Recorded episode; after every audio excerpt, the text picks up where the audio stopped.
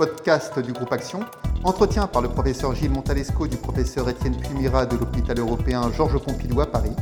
La FFR chez le patient multitronculaire. Parole aux experts.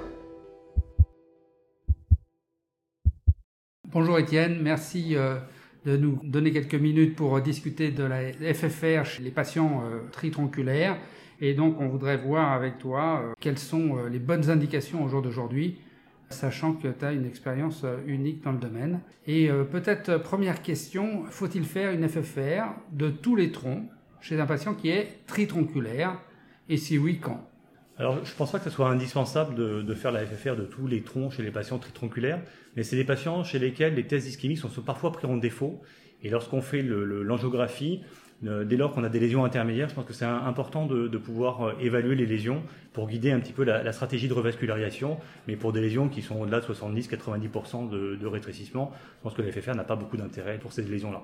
Donc en gros, tu vas choisir tes artères chez un tritronculaire pour euh, savoir si tu fais une FFR ou pas sur des lésions plutôt intermédiaires. Voilà, je vais me limiter à ces lésions-là et plutôt des lésions sur la partie proximale ou moyenne de l'artère pour lesquelles j'envisagerai un geste de revascularisation.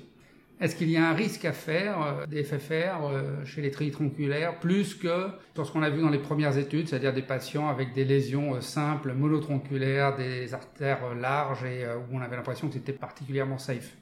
Non, je ne pense pas qu'il y ait de, risque particulier à évaluer plusieurs lésions. Ce qu'il faut faire attention, c'est de bien rééquilibrer les, pressions à chaque mesure pour pas être pris en défaut au niveau de, la technique. Mais euh, ensuite, il n'y a pas de, risque particulier. Faut-il faire une FFR des artères non coupables chez un patient qui euh, vient de faire un STEMI et qui a des lésions sur les autres troncs? Tu as fait une étude euh, qui a été publiée dans le New England. Comment tu réponds à cette question qu'on ne se posait pas forcément avant Flower pour moi, c'est l'étude qui manquait dans l'infarctus du myocarde avec sus décalage. Est-ce qu'il faut faire une angioplastie conventionnelle ou plutôt euh, faire une mesure systématique des lésions euh, non coupables? Eh bien, euh, montre que en fait, la mesure de la FFR n'est pas indispensable et qu'en termes d'événements, eh bien, les patients qui sont traités par angioplastie conventionnelle font finalement le même pourcentage d'événements à un an que ceux qui sont euh, traités via les mesures de la FFR. Donc la, stratégie euh, euh, aujourd'hui, je pense qu'on via cette étude, c'est qu'on ne peut pas totalement éliminer la mesure de FFR, mais qu'en fait il faut vraiment la réserver pour les lésions intermédiaires. Voilà, et donc l'œil du cathétériseur suffit finalement chez un STEMI pour prendre la décision sur les autres troncs, c'est un peu ça le message? Bah, c'est un peu difficile en phase initiale, parce que souvent il y a un peu de vasoconstriction et que c'est probablement délicat de pouvoir évaluer avec certitude les lésions. Mais dans Flower MI, 95% des lésions ont été évaluées dans un deuxième temps. Donc à ce moment-là, je pense que euh, déjà on a une meilleure idée de pouvoir évaluer le, lésion. Ça aurait été, je pense, un petit peu différent si les mesures avaient été faites euh, en phase initiale. Très bien. Est-ce qu'on peut extrapoler euh, ces résultats aux autres mesures qu'on peut faire maintenant dans les salles de cathétérisme, RFR, IFR et même le QFR Ou est-ce que tu penses qu'il faut se borner à faire de la FFR avec de l'adénosine? Comment tu extrapoles ou tu n'extrapoles pas tes données? Alors pour être vraiment très honnête avec vous, j'ai pas beaucoup d'expérience sur la FFR sans adénosine.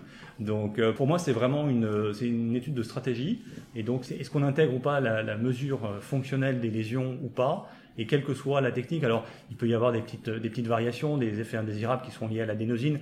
Peut-être les seuils sont un petit peu différents avec la IFR, où on a un seuil, une zone d'ombre qui est un peu plus large. Mais euh, globalement, je pense que c'est une question de stratégie et qu'a priori, ces résultats sont extrapolables sur les autres techniques évaluant la FFR. Alors, dernière question, en pratique, quelles sont tes recommandations en termes d'évaluation ou pas physiologique, FFR, chez un patient multitronculaire, sans STEMI d'abord et avec STEMI ensuite? Alors pour les patients qui ont un syndrome coronarien chronique ou sans décalage ST infarctus, euh, je pense que la FFR peut avoir un intérêt pour évaluer les lésions pour lesquelles on a un doute en termes de sévérité de la lésion, de caractère fonctionnel, pour guider les stratégies de revascularisation. Dans le cadre de l'infarctus avec sus-décalage ST, la mesure de FFR n'est pas valide dans le territoire infarci, parce que les mesures sont faussées. Et donc, on peut les faire dans la phase initiale, dans la procédure initiale, si c'est un autre tronc épicardique, ou à distance. Et on peut le faire très très rapidement et ça permet de guider, là encore une fois, la revascularisation en sachant qu'il faut plutôt se limiter pour des lésions intermédiaires et qu'il n'est pas euh, justifié d'aller faire de la FFR pour toutes les, lésions associées. Donc une utilisation sélective sur les autres troncs après le STEMI si on a un doute sur la sévérité de la lésion. Exactement. On est juste me contenter aux lésions intermédiaires. Eh ben, merci beaucoup Étienne et bravo encore pour tout ce que tu fais.